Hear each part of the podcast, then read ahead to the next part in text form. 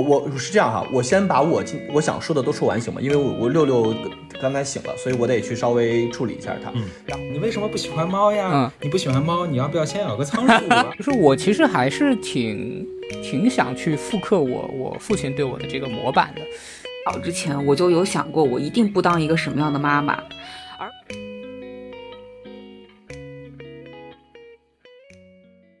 Hello，大家好，欢迎大家来到名字先不急播客，我是主播思雨。那今天我们又是一个大团聚的日子啊，那请在线的另外三位男主播和大家打个招呼吧。Hello，大家好，我是郝鑫，我是来自硅谷的搬砖程序员。Hello，大家好，我是李彤，我是一个在深圳提桶跑路的媒体人。Hello，各位好，我是刘选赫，哎，我是爹。突然感觉你有点。占我们便宜，好吧？OK，好了，不说笑了。那呃，刚才这个开头呢，其实也稍稍的引入了一下我们今天的主题，因为我们录制的日期是六月十八号，今天正好是父亲节，所以其实，在这样一个特别的日子里，首先想要祝全天下的爸爸们都呃节日快乐。那我们今天的主题，其实好，谢谢思雨，滚。那其实今天我们的话题呢，也是跟这个节日比较相关。那我们四个虽然都是已经是奔三十五的这样一个 大龄大龄这个。大部分都是大龄未育男青年和女青年，但是只有就是选赫一位，就是成功的在他刚结婚的时候就已经怎么喜当爹，所以现在他的人生进度已经远远赶超了我们生下来三个人。所以今天这个节目呢，其实我们就更多的是想作为三个呃已婚未育的青年，中年人，中年人想要去问问选赫，就是当爹是一种怎样的感受。所以选赫，你要不跟大家稍微说一说，你是什么时候当的？爹，以及你当知道自己要当爹的时候，心情是怎么样的？呃，各位好，那分享一下当爹的感受。呃，我家呃，我家女儿这个是去年的九月九号出生的，然后到这个到现在基本上是九个月吧，算是。呃，这个目前还都是非常可爱、非常健康，然后每次出差她都还会。据说就是我一不在，他就开始在家里边叭叭叭叭的叫，还是非常的 这个可人哈，非常的可人。呃，怎么说呢？就是在这九个月以来，就是我我是这样的哈，我首先要说，呃，我是一直都打算要要孩子的，就是在这件事情上来讲，我从呃我但凡考虑过这个问题以来，都会比较坚决。同时呢，就是我秉承的观念就是，如果一件事情你不得不做。或者说你想好了自己迟早会做，那我就觉得越早越好，这个是我自己的观念。所以我其实呃刚刚跟我太太在一起，很快我们就开始了这个相关的计划，然后并且也很快这个落实，所以大概会是这样的一个情况。呃，我知道的是，就是有一次我还没有起床，然后呢，就是我太太陈露就把我摇醒，说：“嘿，嘿嘿，就是中奖了。”然后我们就会 OK，那知道了这件事情，就是我当时觉得还挺高兴的呀。我我其实当时心态就觉得挺正常，然后也挺高兴的，因为对于我而言，完全是在规划范围内的事情，也是计划范围内的事情，倒没有说有特别大的波澜、狂喜什么这些，这些整个的都没有。所以我其实整个在当爹过程中，绝大多数时间的心态其实都还是。呃，比较平和的，对对对，嗯，那我想问问你，就是说，呃，其实你一直以来的状态，就是与很多年轻人所反馈的不一样，就是很多年轻人都说，觉得自己都还是个孩子，然后自己的生活还都没有处理好，突然就觉得自己要当爸了，感觉是非常惶恐。所以我听下来，你的状态是。自己就挺好的，也挺成年人的，对吧？然后作为一个成年人，做了一个要孩子的决定，并且快注快速付诸了实践，然后而且快速的成功了，所以整个过程心态非常的平和，是吗？是的，但是呢，我不得不要说一句，就是呃，这件事情的难度确实是远超我的预期，呃，这个是我在事前所预料不足的。我之前会认为，我跟你说，我之前还有非常。呃，现在听起来就非常愚蠢和白痴的说法，我就是觉得，呃，因为我的办公室就刚好就在我家楼上嘛，我就说我可以边带娃边上班，我就可以把娃带到楼上去，然后这样的话就可以就是解放我太太，包括就是可能也未必非要月嫂啊什么的，呃，但是现在想想，怎么说呢？当时还是太年轻了。所谓的成年人这三个字，在父亲这个角色上，我还是不配啊！真的是，呃，完全没有想到的这个预期。但是呢，我觉得我当时确实是做好了很很充分的情感上的准备，就是我从心态和情绪上是完全做好了准备的。只不过我确实是有相当大的一部分无知来源于就是。嗯，我对于这件事情的过程和知识上的不足，或者说对于它潜在的可能困难的不足，但是我我确实觉得自己在心态上和情绪上是准备好了。嗯嗯，哎，那我想问一下你，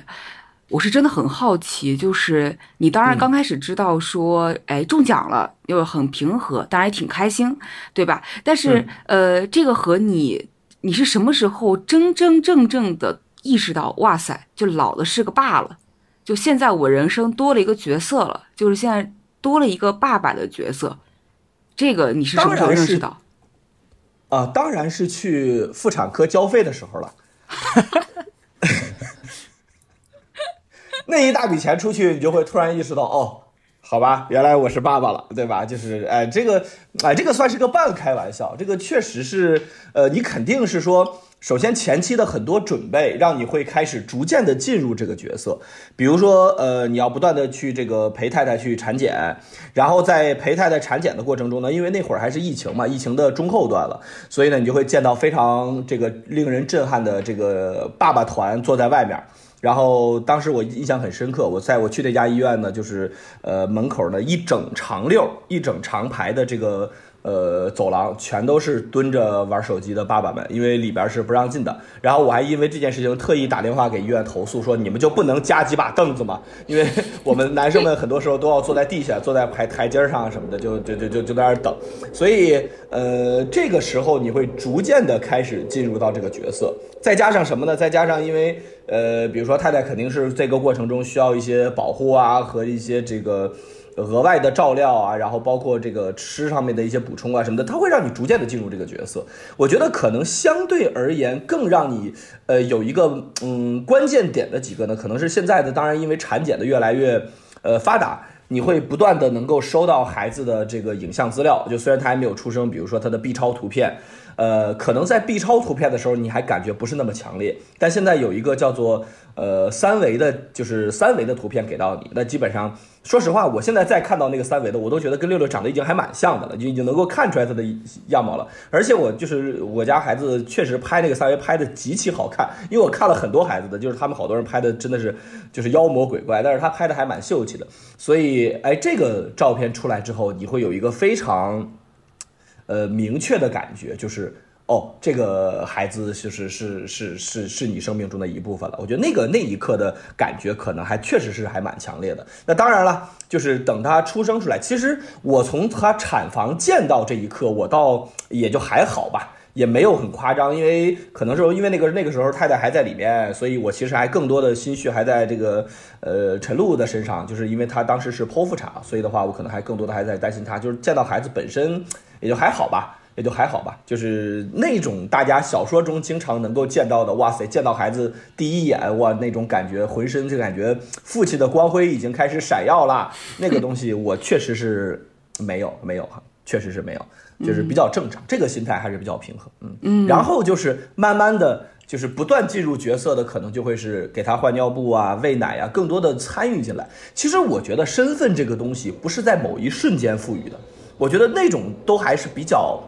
怎么说呢？比较比较形式化的所谓的身份，这个确实不是在某一瞬间赋予的，而是当你真正开始去呃践行他的职责，甚至包括拥有一部分他的权利，然后在这个过程中，然后不断的不断的加深了你的感知，你会不断的进入这个角色，而不是就那个角色感觉似乎一扣到你的头上，你立刻就是爸爸了。其实我觉得还不是，他是逐渐进入的。我说实话，我觉得是这样。我觉得，甚至从某个角度来讲，如果你呃一直没有参与孩子的很多事情，你可能一直也进不去这个角色。我觉得这都是很正常的。嗯嗯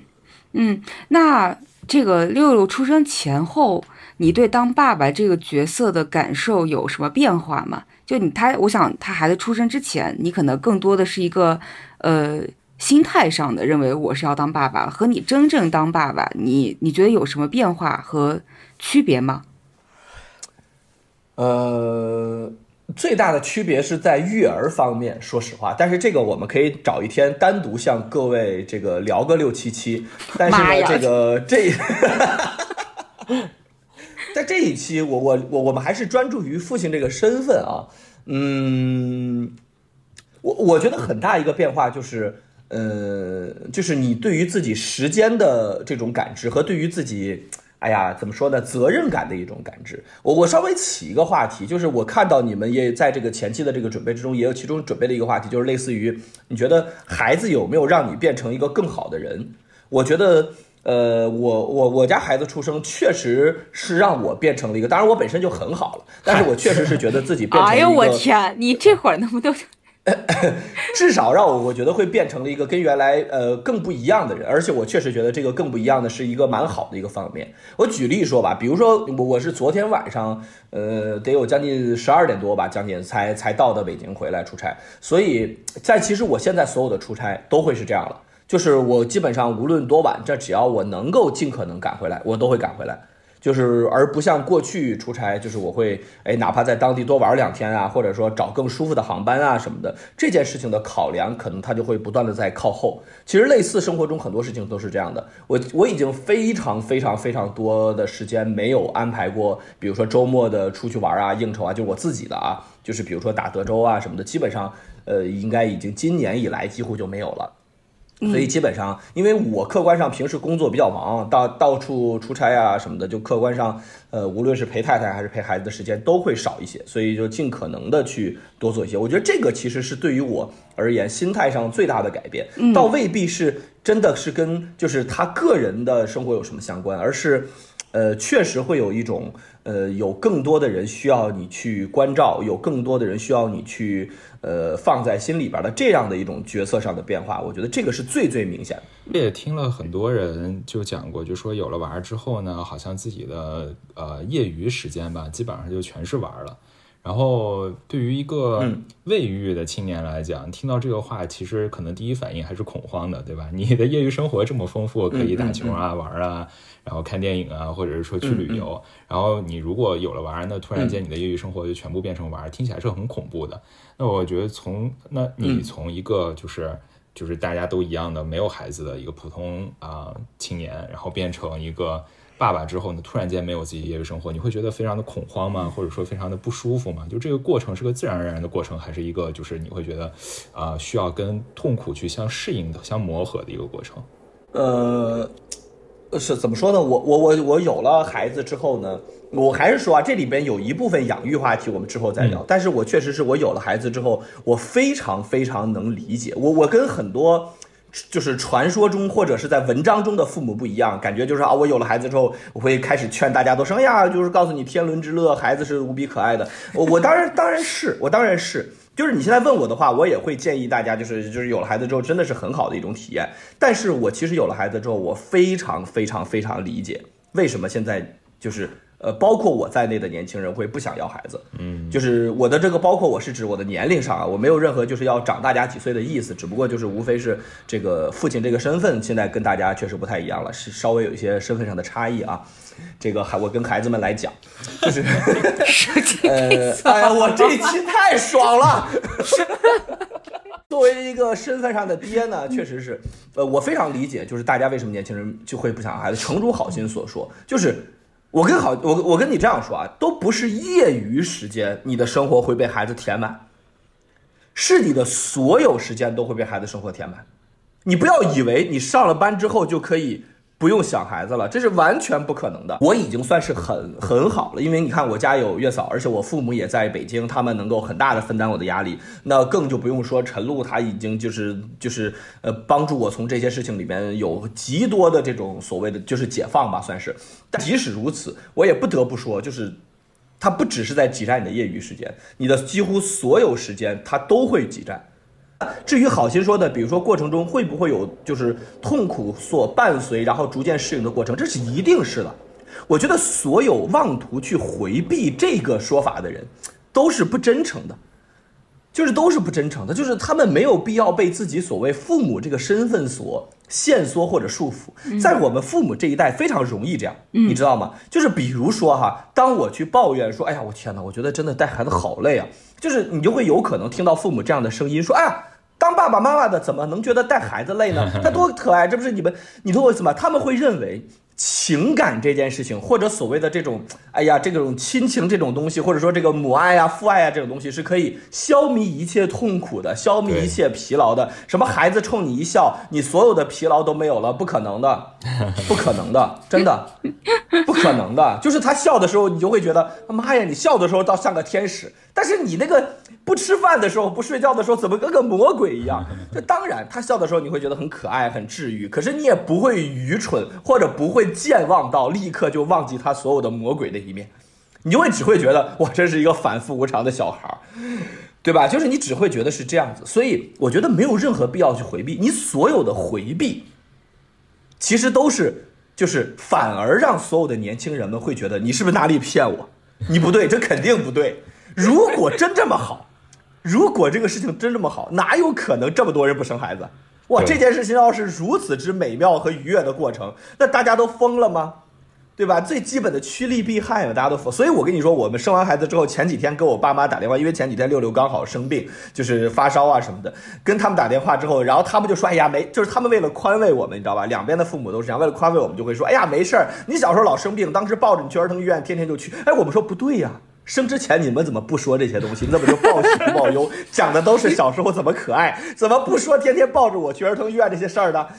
所以其实是就是，我觉得没有任何必要回避这件事情。当带孩子也好，或者当父亲、当母亲，都是极其，尤其是当母亲，我必须要再一次说，女性权益的斗争核心一定要去明确，女性在家庭中贡献的价值是最最最重要的。因为这件事情不但不可评估，也是所有家庭的后盾。这个价值如果一旦被忽略掉，那真的是，哎呀，它太太对女性而言太过不公平了。当然，就是男女都要承承担这个部分，但是你会发现，女性这个过程中承担的真的确实要比男性多，所以我觉得确实是我们，我觉得我跟陈露还是比较互相体谅的。但即使如此，我也依然觉得陈露的奉献远远远远，就是皓月荧光，真的是皓月荧光之间的区别。所以，所以就是确实是我会觉得，呃，生孩子而言，客观上是辛苦的。所以，其实你知道吗，好心，你看说到这里，其实。反而就是对什么所谓业余时间的挤占，你都不会太多的去想这个事情。你其实不太就即使以以顽皮如我，都不太会特别多的想这件事情。我觉得哎还好吧，也就还好吧。就是当然会了，那就是你你很快就会觉得这这不是很自然的吗？这是很正常的事情。哎，我那我其实哎，我正好到这里，我想多问一下好心跟李彤，就是你们俩作为。未育的男青年听了选赫刚才这么一顿猛分享当爹的感受，你俩现在是什么心情？就是你们或者你们原来自己对于自己，比如说是不是要当爸爸，什么时候当爸爸，以及未来可能会成为爸爸这个角色，你们有什么想法吗？那好，你先吧。那我先说吧，因为这个问题其实也是我问的。我相信我可能就是在精神上面肯定要比李彤要准备的更早一些。就很就是很多人也问过嘛，就说哎，你们什么时候想要要玩呀？有没有计划呀？就是大家会呃谈资一样的去问，这样啊，每次问呢，我都会说我是叫 mentally preparing。就是我可能精神上正在做准备，对吧？所以，呃，确实，确实我这个也做过很多的思想实验。当然，我知道，就是选赫一听你这个所谓的思想实验，肯定就呵呵一笑。没有任何的思想实验可能能比得上他真实的这样的一个经历。就是在他看来，可能我们这样的一个想象就实在是太太过于幼稚了。就无论是夸大也好，还是就是呃 underestimate 也好，都是非常非常有可能的。嗯，但我其实更想要去。关注的一点就是，你作为一个，呃，就今天咱们的主题还是父亲嘛，就是作为一个父亲，你到底应该在这个家庭当中承担什么样的一个角色？因为如果你其实只是你和你的太太两个人去组成一个小家庭的话，很多时候我们的义务是非常相当的。啊，包括其实之前我们聊女权那一期，我和思雨明显是站在一条线上的。就是其实我们当我后来也仔细想了一下，为什么会是这样？包括刚才选赫也提到的那一点啊，为什么会是这样？是因为我们确实只是一个呃二人家庭，就是在这个家庭当中，你们承担的角色非常之相似，两个人都在上班，两个人都在挣钱，包括我和思雨都是呃彼此和对方都是在同样的行业。对吧？取得的也是差不多的一个成就和收入，所以在这种情况下，我们谈论的更多的都是自己的发展、我们的思想、我们的想象、我们的业余生活、兴趣爱好等等等等。但如果一旦进入像选赫这样的一个状态，就你你这个家庭的嗯所谓的羁绊吧，叫要要远远远远超过你们两个人，你们就可能需要去和双方的父母住在一起，因为你们要共同去抚养。呃，一个孩子，而且这个孩子呢，他是一个呃绝对的一个个体的人，他也是完全脱离你的呃掌控的，你没有办法说让他睡觉就睡觉，让他吃饭就吃饭，他可能完全不受你的控制。那在这种情况下，那啊男女之间的差异啊变化就会变得非常非常明显。而我也特别想在这一期就是。想象一下，就在我想象当中，那可能父亲需要承担的一个角色，就是你必须要变成一个最后的一个后盾吧。就所有人都倒下了，那你可能必须不能倒下，因为你可能就是这个家庭里面，啊，在我想象当中啊，可就是可能就是这个家庭里面一个责任担当。啊，一会儿选选赫可以，我觉得也可以聊一聊这一块，就是，嗯，对于一个就是一位爸爸来讲，他到底和妈妈的角色上面到底有什么不同？就是如果你起不到像妈妈一样的。嗯，在生理上面就起不到像妈妈一样的作用，对吧？无论你的痛苦也好，你的这个付出也好，都是不可能相等的。那爸爸在其中的特殊作用应该是什么？这个也是我特别好奇的一点，也是我特别想学习的一点吧。呃，我我觉得我我是真实想分享一下我的想法的。就第一，我的进度没有你们那么快，呃，但不代表说我跟我太太认识的时间就很短。就你们也知道，我大概是一四年跟他认识的，然后到现在，我说实在的，什么七年之痒，我们早就过去了。但是把这个事情提上日程，确实是可能是在准备结婚之后，大概在去年吧。就我们准备今年结婚嘛，然后去年就把这个事情去开始去讨论，就认真的付诸实践去讨论。说实在的，我是那种典型的恐婚的代表。呃，来源于很多吧，就呃，思雨可能会有一些感受，然后选赫可能会有一些感受。我觉得好心的感受可能没有那么强，就是你在国内的话，你会觉得非常非常卷，就尤其是在教育小孩这个事情上，真的太卷了。就是你 get 到的所有的信息，你周围的人给你的反馈，你会让你觉得这件事情非常非常非常非常之焦虑。焦虑在什么地方呢？呃。举几个举几个例子吧，就是就就我我们开玩笑说说好，以劝退就不不婚不婚不育。就是第一个第一个例子就是说，我们看到在深圳，其实它的公立教育资源非常之稀缺，然后导致了我的第一个决定，就是我当时有一度是希望我把我的户口迁到深圳，这样我可以享受一些深圳带来的城市便利，但是我最后就取消了这个想法的一个核心原因，就是我有一个同事他。当时没有深圳户口，但是他当时就是也不算意外有了小孩吧，就是规划外的有有了一个小朋友，然后他就发现，在深圳这个城市，想要没有户口的情况下去上公立学校，就从幼儿园开始非常非常之难。但是那个时候幼幼儿园还不像现在就这么就是缺生源啊，就那个时候还是有蛮多，就二胎刚开放之后还是有蛮多的小朋友出生，然后深圳的公立教育资源非常非常受到挤兑。啊，当然这是这是另外一个原因，就是因为还有那个两地生的原因，这个这个很复杂的一个社会问题，回头再聊。但这个事情给了我一个非常大的冲击，就是我的天，我我有没有这个城市的身份，对于小孩会有非常大的影响，这是这是一个。然后另外一个就是我有一个朋友，他跟我讲说，他们现在学校的整个的风气，呃。怎么说呢？我我不知道你们有没有看过类似的新闻，就是我我会看到很多，因为我正好有两个朋友，他都是有两个小孩的，就然后都在深圳上学。风气是什么呢？就是家长跟学校的一个对抗非常之强，就是就可能在我们小时候看来很屁大点事儿，就比如说我打了你一下，你打了我一下，两个小朋友互相就都不能说斗殴吧，就互相有一些小冲突，我双方的家长就会闹到学校去，然后投诉教育局，然后。就把整个事情搞得非常之大，然后在家长群里面各种闹啊什么的，就就让我感觉到，就这个来自于呃同龄家长的恶意，让我觉得非常之难受。这是这是两个原因吧，一个是客观原因，就是这个城市可能对于生小孩这件事情没有那么友善；另外一个原因在于说，我对于同龄人，或者说对于这个同样作为父亲或者同样作为家长，然后对于小朋友的这个关系。也没有 get 到一个非常好的一个良性的反馈。对，这就这就是我一直以来非常非常恐惧生小孩的原因，一个是来源于社会，一个是来源于人。然后至至于说，但我我的原因不是说什么我没有准备好，然后我的生活不想被改变，这个我觉得倒无所谓，因为很自然的，你的社社会角色是会不断的变化的，就你从刚刚开始的一个家庭的一份子，然后独立出来，你成为一个独立的人，开始有自己的经济，然后开始去构建自己的整个的一个。社会的一个角色，然后你找到了你的另一半，构建一个小的家庭，然后去加入对方的家庭，对方加入你的家庭，然后你就开始想说有自己的，就是他他是不断加一、不断加一的这样一个角色体验。我觉得这个对我来说不是一个大的问题，就是人人生角色嘛，就是不断的去变换的。对我来说最大的问题就是真的是我感受到，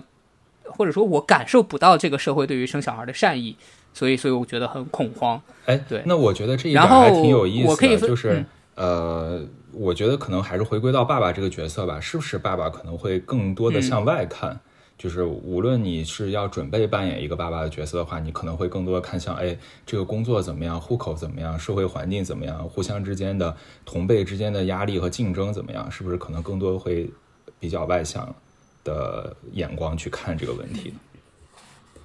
我自己个人感觉不太是，因为其实做从一个女性的角度来说，刚才。就是李彤所说的这一切，我都非常的感同身受。而且从女性的角度来说，不仅要向外看，也要向内看。就是这个事情对于自己的侵占，对于自己职业的影响，对于对你自己职业影响，也同同样带来了对于家庭收入的影响。然后。呃，包括两个人要讨论说是不是要换房呀，要不要搞学区房呀，什么样的房更容易抽签上一个什么样的学校呀？就只要把这些事情囊括进去，我觉得两个人其实都很难逃掉。所以，呃，为什么其实我特别赞同，但我觉得你们可能也非常赞同，就是社会化养育的这个方向。我觉得这个是属于要解决人口问题一个。必须必须要要进行的一个一个一个方向吧。那像这两年，如果是生育断崖式下降，那其实所带来的一个最后的一个结果，一定是这帮更少出生的小孩儿，他们的竞争肯定是更卷的。我说的不是人数上的竞争，而是质量上的竞争，就是他们会对孩子的期待会越来越高，因为人数少了。然后，所以我就在想，其实，在我们父母的那个年代。呃，比如说像我的爸妈，他们可能兄弟姐妹就有五六七八五六七个，这种家庭其实他们对于孩子的关照是非常少的，就是你只要活着就行了，对吧？就是我保证你健康的活着，这已经是我能够给你的最大的最大的。就是最大的付出，但是这些孩子们，他们就像小树苗一样，他们按照不同的方向去自我发展，其实也生活的很好。那到了我们这一代，其实，呃，那不可避免的，对吧？因为人口结构的改变，然后包括整个东亚家庭，他们对于下一代的教育的重视，其实也是。就是越来越越来越关注吧，所以我们生的更少了，但是对于人口质量的要求更高了，所以这一定是一个不好改变的一个事实。那未来现在人口已经断崖式下降了，你除非是引入大量的移民去解决人口的问题，不然的话，就是就我能够观察到有限的未来，可能对于我们下一代的孩子来说，都一定是越来越卷的。而这个卷的压力，其实不只是对于父亲，我觉得对于父父母两方其实都是这样。那。呃，回到选赫，我很想问问你，第一是你对刚才呃郝星和李彤的想法有没有什么回应？首先啊，我回应一下刚刚就是郝星和李彤说的这两个部分，就是呃，我我会客观上觉得，其实生娃这件事情跟结婚有点像，呃，它都是对于你个人生活的极大改变，它都是你从今往后需要开始对别人负责。就是它都是有这样的属性，就是原本你是一个人，现在你比如说你有了妻子或者丈夫，那于是你可能就是你的行为就不只影响你一个人了，那就可能影响一个家庭。那孩子其实是一模一样的，所以我我在这个事情上来讲，就像我们之前有一期聊婚姻这件事情来讲，我其实有一个类似的观点，就是如你当然要想，当然要考虑，当然要去，甚至要去计算，你当然要做这些工作，可是这件事情是没有尽头的。就是如果你想妄图用把用思考用理性把所有的这些问题全都搞定了再生或者再结，那你一定既结不了婚也生不了孩子，因为从各种角度来讲，可能这两件事情都是各有利弊的。只不过对于有些人而言，他的利处他是绝对要要的，有对于有些人而言，他这个弊处是我绝对要避免的。你无非想清楚这件事情，于是你才会做下一步。但是你要说，哎呀，我要把所有的问题都想清楚，然后怎么开始规划好孩子的每一步之后，我把这一切都想明白了，我再要孩子，这件事情，嗯，坦率来说不现实。不要想那么细，倒不是说像好心说的呀，可能你们想的都比较有。不，我觉得你们想的都非常对，甚至你们想的很多东西，甚至我现在都还没开始想，比如说学区房。就是比如说什么怎怎么上学这件事情是极大的议题，但是我我甚至都没有开始想，我都还没有在开始想这些事情，但是我只是在想，就是我生命中想不想有个孩子，嗯，就是这是我其实我觉得这件事情不如把它就是本源化一点。就是你可以想一想自己，就是就是就是最终那个描你最终描摹的这样的一个生生活图景和生存图景，以及你与这个世界的相处方式里面，你觉得有没有孩子这个角色？如果你发现自己对于这个世界的描摹里边，孩子的角色都是不可或缺的，都是在那里的，就是你有各种各样的想法里边，似乎都有他这个身份，有这个身影的话，你就知道自己是要的，是会迟早都会要的。如果你发现好像似乎可有可无，那你就可以考虑。如果你发现自己一定。从来都没有，甚至他还会是你的阻碍，那我觉得你很有可能就会不要。所以我觉得这件事情没有必要说，哎呀，我当然知道大家现在生育都有很大压力，我自己实际感受到了压力非常非常大。可是，呃，怎么说呢？我觉得就还是不要被这件事情、这些事情所异化，还是最终要回归这个本源，是不是这样的？所以，我我这是对于，然后以及的另外，我稍微说聊一下好心说到那个分工问题。我觉我觉得现在是这样，因为传统的里边什么男主外女主内啊，什么好像男性对于外界的事情多关，这个其实呢也不能说完全消失掉了，但是其实是呃，就诚如思雨所说，其实大家都比较比较角色都比较没有那么大的差别了。呃，我我也一样要大量的去关心，当然我我关心未必如晨露之得法，但是我也一样会大量的去关心六六的身体状况啊，吃什么喝什么呀，然后等等等等这些东西，然后。陈露呢，也一定也要去所谓的向外关心，比如说还但但就是户口啊、上学，我们现在还没有这些问题，但是一定迟早都要的。所以我倒会觉得这样的分工未必是以男女来划分的，而以什么呢？而以你们两个各自的性格或者说做事方式来划分。我举例说，比如说，假如说啊，以好心为例，假如说好心细心一点儿。然后可以，其实就会，但是细心可能带来的另一面，就会是好心可能就是比较焦虑，因为他可能会留意到各种各样的细节所致不妥。是。那这个时候呢，作为比如说呃，假如说好心的太太，可能呢这个时候他的就是他也许是个细心的人，但是呢这个时候他的职责可能就会偏向于大，就是更关抓大放小一些，他会可能反向的来跟好心说，哎呀这个事情你不用太过担心，我们来看这些大面上是不是都还挺好的，等等。他其实两个人，他甚至在很多事情上会立刻反过来。可能这个好心的太太有她所在乎的事情，那好心可能反过来去宽慰她，所以我觉得这个角色是流动的，是变化的，是两个人之间互相体谅、沟通，然后不断的去相互适应，然后最终达成的一种平衡的一种状况。它一定过程中有很多磨合，但它总之不是固定的。另外一个，我还我也很想问你，就是你在带娃的过程当中，有没有哪些瞬间让你觉得就是，我靠，这事儿好难啊，就是这事儿。也太难了，我要早知道这样就好了。就是有没有这样一个瞬间？我我觉得是这样。我觉得首先第一确实也很多，但第二呢，你问我的话，我也没有让我觉得哇塞，早知道这样就好了。就是我其实也没有什么。就是感觉我我说实话，因为目前六六整个成长还蛮顺利的，除了一次烫伤之外，那次我真的是觉得早知道就好了。但是整个他的成长都还蛮顺利的，就是他无论是他的健康啊，还是他的性格呀，就是他整个的这个状态，我都觉得还蛮好的。目前他处于一个我还蛮就是比较满意的一个状态，嗯，所以倒没有什么特别，当然肯定有很多很多的，就是所谓的经验和教训要分享。然后这些我们都可以放到育儿话题，但是你现在让我作为一个是父亲来身份来说，我觉得就还好。但是我依然要说，就是这个事情确实会很难。它其中的一种难会在于，呃，我我我我跟各位分享的就是，无论是作为母亲还是父亲。就是你的耐心会是非常非常非常重要的，嗯，你这个耐心是对于多方面的耐心。我觉得我自己已经算是一个比较乐观和和和达观的人了，就是也很多事情不是很在意。但是你有的时候真的会难免，就是当你发现，比如说你费了老半天劲，费了两三个一两三个小时这样的时间，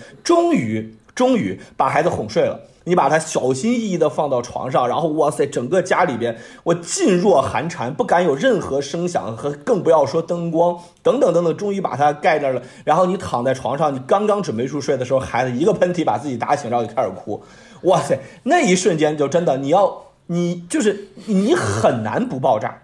你这个爆炸绝对当然肯定不是对于孩子的生气，也不是对于任何的事情的生气，就是你就是单纯的觉得。我的天哪！就是打了这么长时间，打了几万字，然后突然电脑没死机了，没存，就是你很难不爆炸，你能吗？就是这种时刻。但是我我觉得啊，这种时刻就是我觉得对于父母而言都会比较。比较重要的时刻，或者说比较关键的时刻，就是你能不能这个时候收拾起你所有的不耐，就是不耐烦，收拾起你所有的，因为这个时候搞不好你的伴侣，无论他是呃父亲还是母亲，搞不好你的伴侣其实已经也一样在爆炸的，或者说早就已经爆炸了。那这个时候对于你而言，就是你能不能收拾起来这份心情，然后继续乐呵呵的把这件事情当做一个还蛮好玩的事情，说我。这喷嚏打的，就是 有点意思，就是就是行啊，你小子，就是这这这这这这把一个喷嚏把自己打醒，你知道吧？就是就是你要能够有这样的心态，其实这个事情对于父母而言真的是非常非常难，因为因为我跟你讲，你作为父母而言，你是没有下班这个概念的，就是个就是这不这个这这这堪比起我们那次聊的创业，你知道吧？因为创业本来就已经没有下班了，但是父母这个角色更是没有下班的。你必须要随时随地的来立刻进入工作状态，嗯，而且如果你在这个状态中不能自得其乐的话，那你就极其痛苦，因为你无法回避，嗯，你连辞职都没有这个机会，嗯，所以其实是，呃，这是我觉得对于父母而言比较难的，就是你的心态上来讲，一定要非常的耐心，一定要非常的耐心和。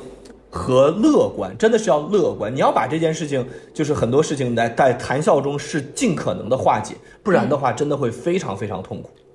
嗯嗯，我想问个问题，就是你有没有跟比如说呃，跟陈露探讨过，说哎，爸爸应该扮演一个什么角色，妈妈应该扮演一个什么角色？就是可能可能六六现在还没有到这个阶段，他还很小很小，更更多的是。呃，更多的是把它就是育儿的一个过程，还没有到培养的这样一个过程。但是你们会，就他一定可能过几年就会到这个时候。那你们会想说，啊，爸爸应该怎么怎么怎么去做，做哪些事情？妈妈应该做哪些事情？或者说一个扮白脸，一个扮红脸之类的这种话题吗？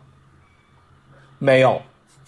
就是我其实我第就我觉得这有两个方面，一个方面是我刚刚说过的，我觉得很多的分工是自然而然形成的，没有我们没有刻意的来做过。另一个方面，其实就是很多时候你你跟你跟伴侣的日常相处之中，你们会有一些默契，或者说目就是在大多数的事情上来讲，可能都会有一个就是潜在的分工。假如说啊，假如说依然是传统的男主外女主内，那于是你就会发现，那可能在孩子的问题上，可能也是父亲来负责，比如说相对刚强的一部分，来母亲来。负责相对柔软的一部分，也许会是这样，就是，但但是我还是说啊，这个事情是流动和变化的。我觉得，就是他不会是说你日常啊，这个父亲一般负责的是 A 角色，母亲是 B 角色，到孩子这块会突然变一下，或者说有一个很明显的反转，这个我觉得不太会，基本上还会是日常大家。呃，是一个什么样的状态和和和和分工，或者说这种呃相处模式，然后在孩子身上逐渐就是一个继续的投射，我觉得会是这样子。嗯，哎，这个话题我也问一下你们三个，就是你们三个就就已经当爸爸的和没有当爸爸，或者说考虑当爸爸的，就是你们有有过那种想法，就说我一定要当一个什么样的爸爸，或者我一定不当一个什么样的爸爸，就是你们有想过这样的问题吗？嗯，这个我觉得可以请好心的李彤先说。这个事儿我这个事儿我其实也是想过的，然后就诚如选赫所说吧，我是一个相对比较呃关注细节的一个人，所以我很容易会被细节给呃 drive crazy，知道吧？就是比如说你可能啊撒了什么东西了，或者说包括我自己啊撒了什么东西到地上了，我会觉得啊好懊恼，就为什么我会做做错这样的一个事情。但我其实呃，在近几年吧，在我的 mentally preparing 的过程当中，我其实一直在试图 让自己对所有的细节能够有更多的耐心，因为我希望我自己以后是一个有耐心的人，而不是呃被一些小事情就会哎觉得啊好懊恼，为什么会出现这样的情况？因为我知道呃小孩子他是不懂的，就是他一定会 mess up 很多事情，对吧？他可能会吃饭的时候把饭扔的到处都是，他可能在你车上就就拉裤子了，他可能就是就像选赫刚才说的，一个喷嚏把自己打醒，就根本不管你已经哄了他多长时间。所以我希望自己是一个有耐心的人吧，这是第一点。然后第二点呢，我觉得跟李彤刚才说的其实有点像，我也希望自己是一个不攀比的人，因为攀比是没有极限的啊。我们其实在这个。呃，财务自由这一那一期我们也聊过这个问题。那其实不光是财务上面吧，我觉得在为人处事，甚至是教育方面，我也希望自己是个不攀比的人。啊，甚至我其实很多时候会宽慰自己，现在科技发展的这么快，我们也聊过 ChatGPT，对吧？你说现在的世界和未来二十年之后的世界，就是如果你现在有个孩子，你立刻有个孩子，你看二十年之后那个世界是什么样子的，你根本就不知道。也许那个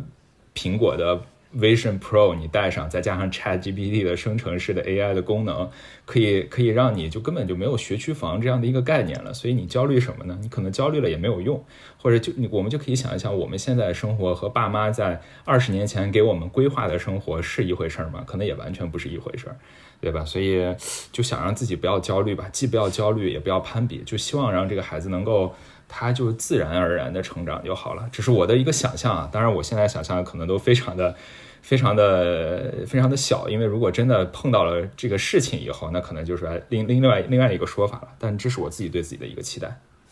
李彤，呃，这个问题说实在的，我还真的是有想过。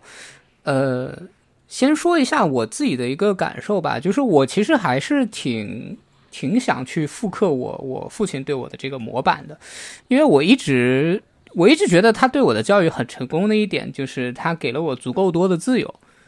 呃以及平等，我觉得这是他给我最大的一个就是在教育方面的体验。就是我记得我很小的时候，就是当然你你们听起来很像那种电影的情节，但确实真的是这样。就我很小的时候，我爸跟我说话都是蹲着跟我说的，就是我们保持一个平视的状态。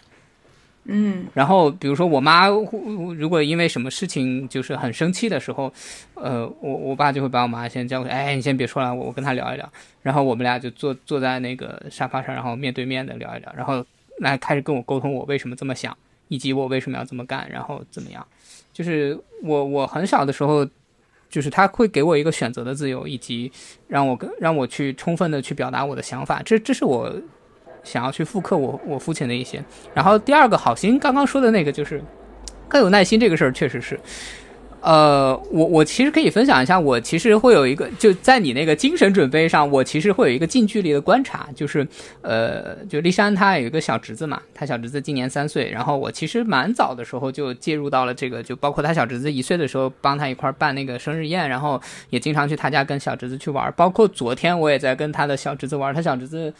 三岁零两个礼拜吧，然后我在那儿，我在那儿准备我的那个，就我在那儿背英语嘛，然后他过来就突然就过来问说：“哎，姑丈，你这个在干嘛？”我说：“我在背单词。”然后他说：“啊，你是在画画吗？”就他完全没有 get 到我在说什么，然后他可能觉得背单词这个东西太太太离他太遥远了。我说：“对啊，我在画画。”然后他说：“那我们一起画画吧。”然后他在那儿画了，就你理解吗？他画了三个线条，然后跟我说。这个是你的车，这个是我的车，这个是妈妈的车，然后啊，什么鬼？就抽象到就真的是三个线条，对，真的三个。然后我就在那跟他进行了一个长达半个小时的对话，就我去 get 到他说，对他，他要跟我讲这个车是什么，然后长什么样，然后他在就描述这个车的过程中，我就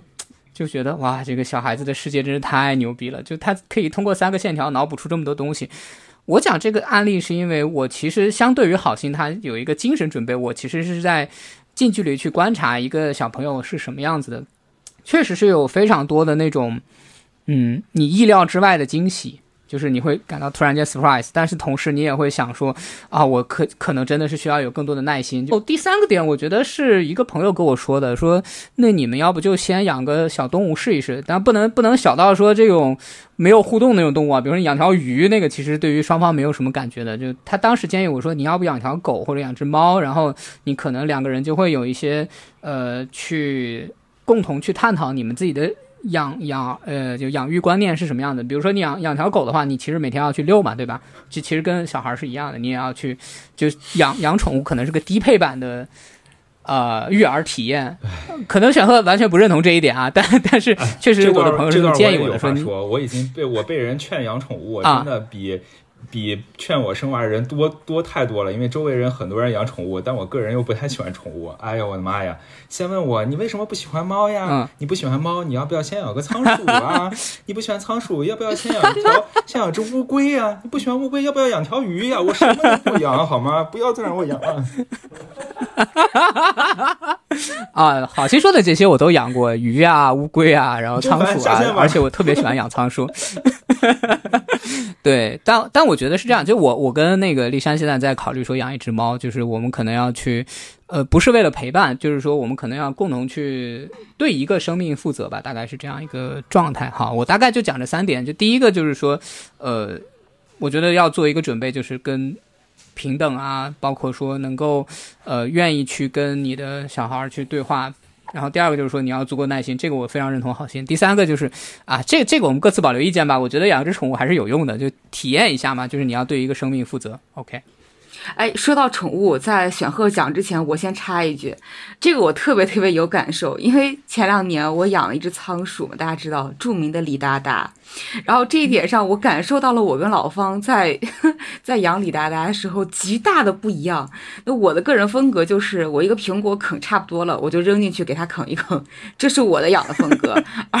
老方的风格是把一块苹果削了皮，切成丝儿，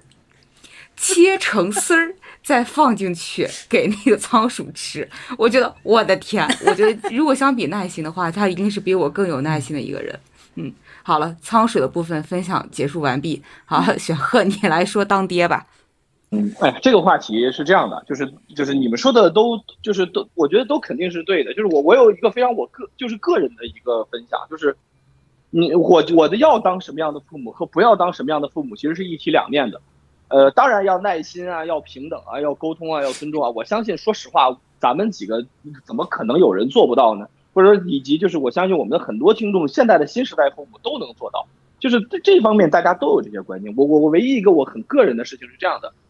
我我我我不断的在我我希望自己能当一个什么样的父母呢？我希望自己能当一个不以孩子为中心的父母。嗯，对，嗯，这个是我自己对自己最大的期许和要求。对。就是我会，当然就是呃，就是我我会不断的，其实哎呀，当然关心孩子啊，就是他是我们生命中很重要的一部分什么的，我都都没问题，这当然是。可是就是可能我觉得在父亲节这个是这个时间点，或者说在这个就是在聊到这种问题时间点，我给我能够作为过来人，我希望能够给其他的叫已经在当父母或者潜在要当父母能够分享的一件，就是我个人的思考就是，孩子怎么样，很大程度上取决于父母怎么样。在这种情况下，你一定要有自己的生活，你一定要有自己的世界，你不能说我所有的事情都在孩子身上，我所有的精力都围着孩子转，我所有的这个这个成就也都来源于孩子。我跟你说，我接触大量，因为我是做教育行业，我接触大量这样的家长，是他们的所有，尤其是很多全职的妈妈，就是他们的生活，所有的生活都只有一个主题，就是怎么样让我的孩子更好。嗯，所以换句话说，他所有的成就来源也就来于孩子的好或者不好。嗯嗯嗯，对。那这种情况下，对，我觉得，我觉得当然，他们给孩子的无微不至的照顾，也也也带了，也也他们就是也在孩子的教育上倾尽心血。可是，可是我不认为这是更更好的世界，我不认为对于孩子而言这是更好的环境和世界。是的。所以我当什么样的父母和不当什么样的父母是一体两面的。我对就是要当什么样的父母，就是我要当一个有自己世界的父母。我不当什么样的我，或者说我我我不当什么样的父母，就是我所谓的不当孩子世界只有，然后以及我会不断的劝导自己要学会给孩子放手，就是我不断的告诉自己，我当然很希望今后他长得又一高挑漂亮，然后呢这个这个学习好，考上像中山大学这样全中国最好的学校，然后呢也去这个有一个很幸福的人生，呃，我我当然希望这样子，但是嗯，但是我不断跟强自己强调的就是六六有他自己的人生。父母他的问题就是我见证到很多父母的问题，就是想问题。当然他在比如说这个表述方式上来讲是我要怎么样，我要怎么样。可是他其实永远都是只是往孩子身上想，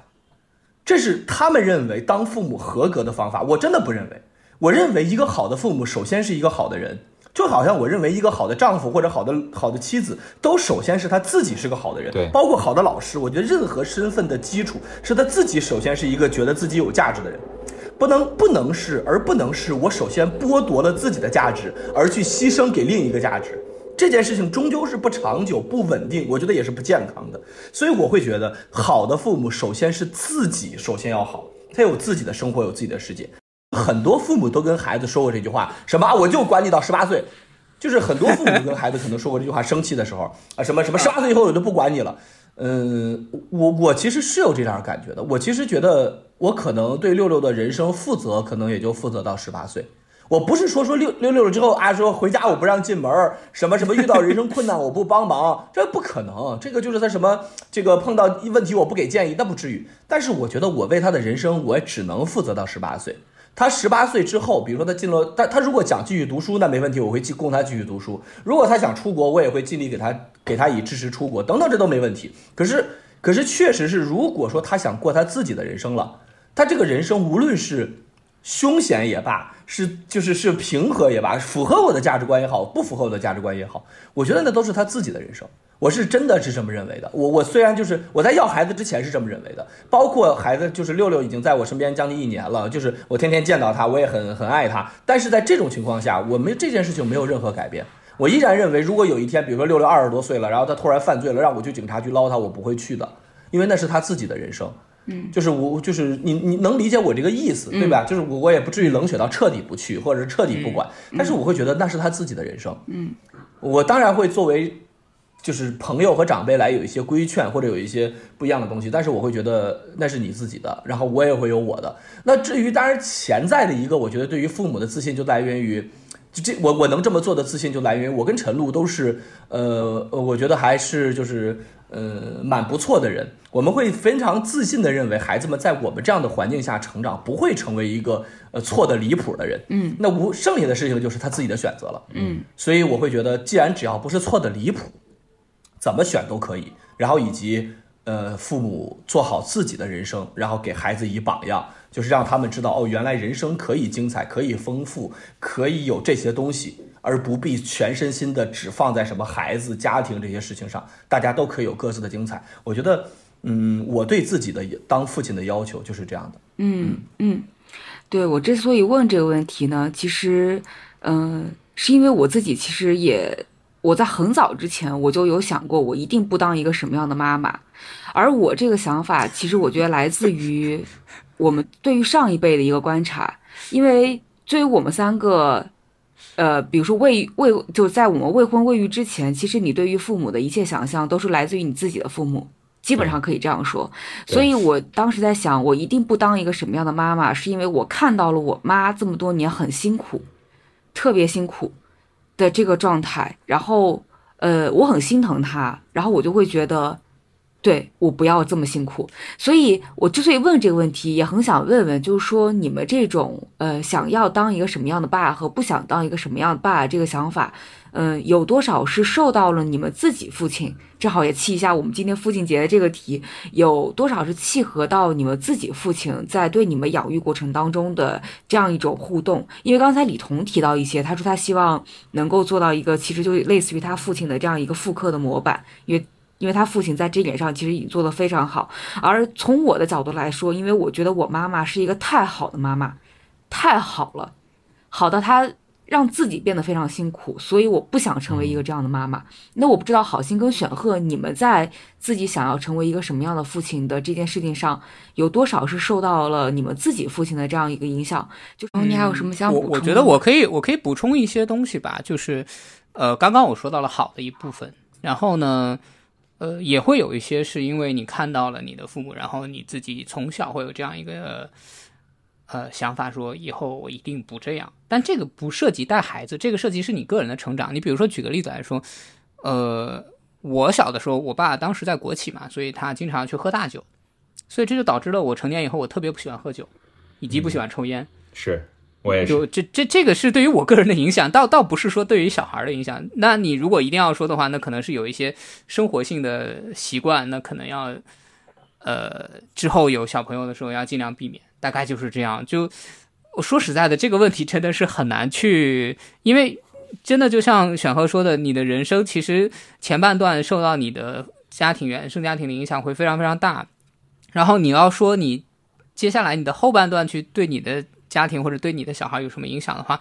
很难去割裂开去去讨论这个问题。可能你自己本身潜移默化中就已经带着这样的一个习惯了在。这块我有两个方面来讲，一个方面是我的觉得有了孩子之后的一个变化，很多人想象所谓养儿方知父母恩，什么哎呀，感觉自己更能体谅父母了。坦率的说。我坦率的说，不是完全没有，可是这确实不是我能思考的重点。就是这确实一件非常，反而我会觉得这是很自然的事情。我会觉得，难道你们要怎么办呢？难道怎么办呢？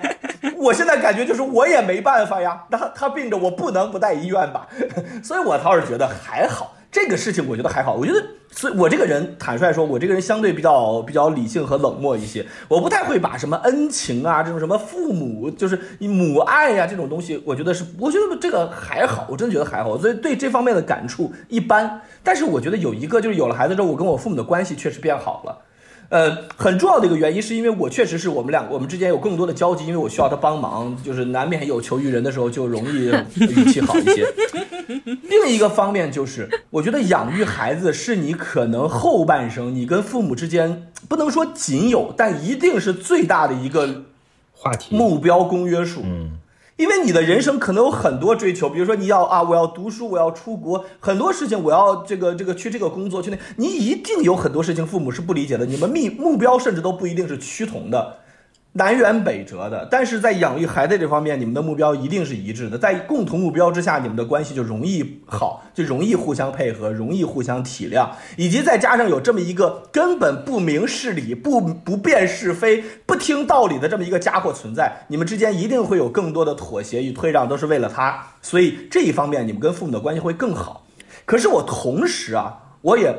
不是不甚赞同说。嗯，把我与父母之间当年的很多问题，比如说或者是很多的好处也好，很多的不好处也好，放在你与下一代之间的东西中去处理或者去延续，我不甚赞同。当然，你你当然要感受和学习，可是我可是我自己会觉得这件事情一定要去把它当做一个独立事件，千就是千万不要有一种弥补心态，比如说啊，当年我爸妈对我。不够呃自由，所以我现在一定要多给他自由。当年我，我觉得这件事情对父 我们的父母既是不公平的，对你的孩子而言也是不公平，甚至对你本人也是不公平的。坦率说，爱在变化，是就是你当时的情景也在变化，就是不是真的，就是你的情景也在变化，时代也在变化，人也在变化。千万不要去想着说，OK，我要把我过往的什么什么经这件事情，就好像你父母也不能把过往带你的经验来带到新的孩子上，绝对不行，不可能的。所以大家千万要注意一点的，就是要把每一个孩子，包括你自己，包括你父母。包括你的孩子，一定要当独立有生命的个体来看待，这这件事情是对于父母、对于自己和对于孩子个体而言最大的尊重。不要让他为任何其他事情买单，就是这个买单也许是好事啊。比如说刚才李彤说，哎，我继承一些我父母的平等交流和这种资，当然是好事。可是，可是就是这个一旦形成之后，你就未必能区分出来边界。所以，我。自认为我没有因为我父母跟我之间的任何相处而对六六有任何的不同，我都不会想这件事情，我压根儿就不太会想，我就会觉得 OK，那六六是一个什么样的人，那就好了，或者说我自己跟他之间是一个什么样的关系就好了。那我们今天也聊得差不多了，那其实，在录这期节目的时候呢，我脑子里面一直闪现了一个画面，其实就是我们都特别喜欢的一部韩剧《请回答一九八八》。那其中，德善呢，他因为在家里作为家里的老二，受了很多委屈。那有一个镜头就是，有一天德善过生日，然后德善的爸爸在小卖部里面就给他拿了一个蛋糕，单独给他过了一个生日，并且跟他道了歉，告诉他说，其实爸爸也是第一次做爸爸。我记得我当时看到那一段的时候，直接就是泪崩。并不知道为什么，但是看到那段时候就是泪崩，所以我想把那个场景放在我们今天节目的最后。那我想，不管是对于还没有当爸爸的，或者是刚刚当爸爸的，或者是可能已经当了好多个爸爸的。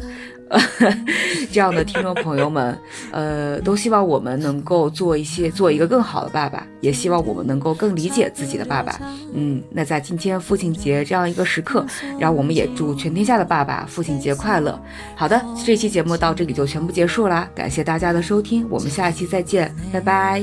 拜拜。好，谢谢大家，拜拜。谢谢大家，拜拜拜拜。